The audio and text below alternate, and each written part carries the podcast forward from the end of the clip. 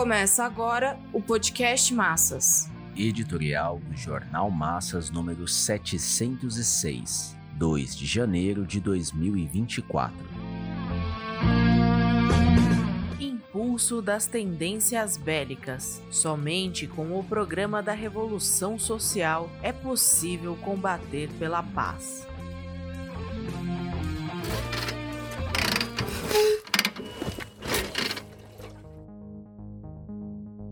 Os choques, conflitos e guerras marcam a situação mundial. A guerra na Ucrânia expôs a ponta do iceberg da decomposição do capitalismo e das forças cegas da escalada bélica mundial. Desde antes de seu início, a crise na Ucrânia indicava que seria arrastada pelo imperialismo e utilizada contra a Rússia os Estados Unidos e aliados da União Europeia não podiam e não podem permitir que as ex-repúblicas soviéticas continuem subordinadas à Rússia, que manteve parte de seu poder regional após a liquidação da União das Repúblicas Socialistas Soviéticas pelo processo contra-revolucionário da restauração capitalista. Os Estados Unidos não podem admitir a qualquer país que coloque limites ao seu controle econômico, principalmente nas condições de afundamento da economia mundial e de seu próprio declínio. A sua formidável capacidade militar de intervir prontamente em qualquer região, contando com a OTAN, lhes permite impulsionar as tendências bélicas em função da proteção de seus interesses e nas condições de agravamento da guerra guerra comercial com a China, cujas consequências têm sido a retomada da militarização na Ásia. A invasão das tropas russas no território ucraniano se mostrou inevitável quando a oligarquia burguesa e o governo Zelensky tinham tudo preparado para romper definitivamente seus laços com a Rússia e se colocar sob a guarda dos Estados Unidos, da União Europeia e da OTAN. Como uma das mais importantes ex-repúblicas soviéticas, esse deslocamento resultaria em um grande golpe contra o controle da vasta região onde assentava a União Soviética, rica em recursos naturais e importante como mercado. A guerra completará dois anos em 24 de fevereiro e sem perspectiva de solução. A Ucrânia se encontra devastada, apesar de ter sido armada e sustentada pelas potências.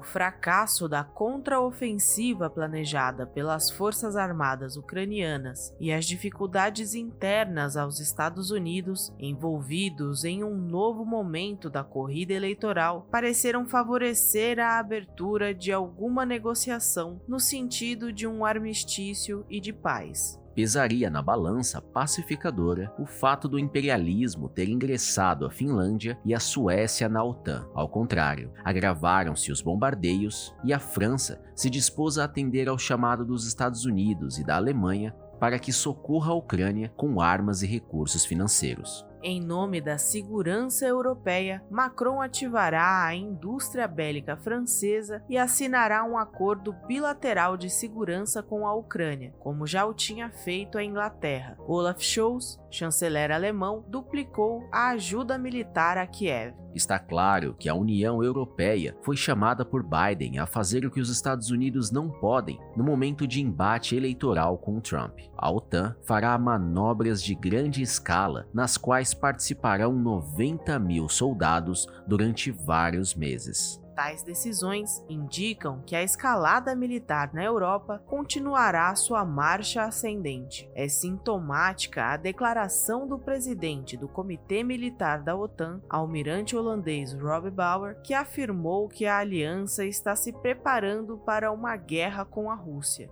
a guerra na Ucrânia passou para o segundo plano nos noticiários internacionais com a guerra desfechada pelo Estado sionista de Israel na faixa de Gaza, que completou três meses em 7 de janeiro. O Oriente Médio se acha mergulhado em uma crise que vem se potenciando com o genocídio praticado contra os palestinos. Os Estados Unidos sustentam o colonialismo sionista na região conflagrada desde a partilha do mundo feita na Primeira Guerra e refeita na Segunda Guerra Mundial. Está aí porque a questão da autodeterminação do povo palestino é motivo de guerra que envolve todos os oprimidos do Oriente Médio enquanto autoridades norte-americanas montam reuniões com governos árabes servis, Israel leva às últimas consequências a política de anexação e realimentam os confrontos com o Líbano, Síria e Irã. Jogam um país contra o outro, incentivando os interesses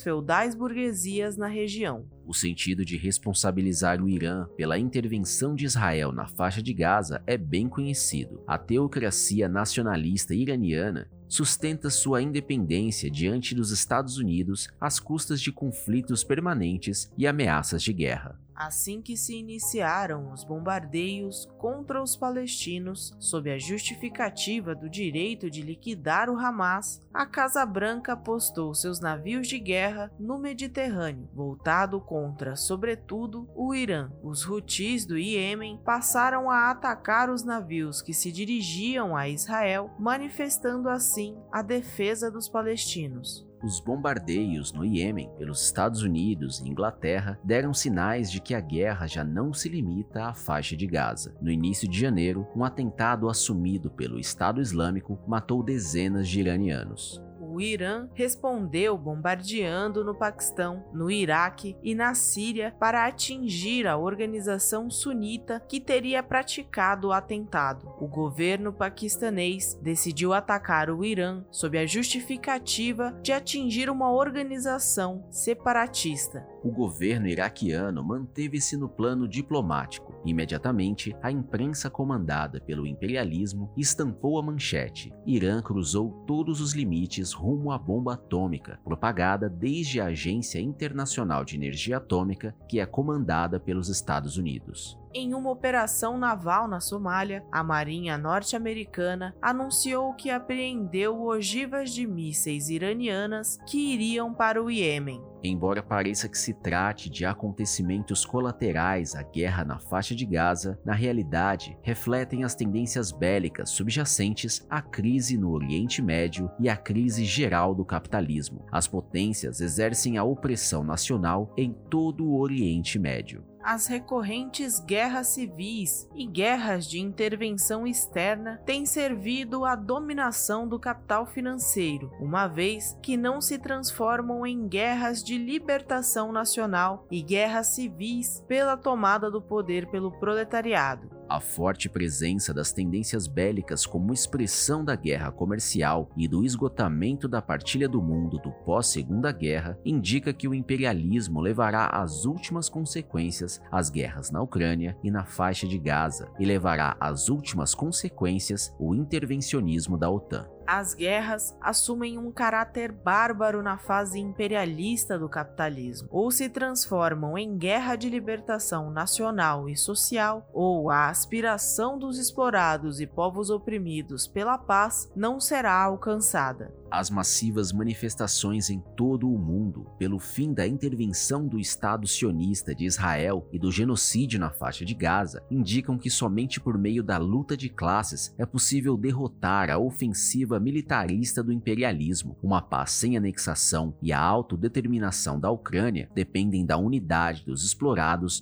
para pôr fim à guerra. Somente com o programa da Revolução Social, encarnado pelo proletariado, é possível derrotar o imperialismo e combater pela paz.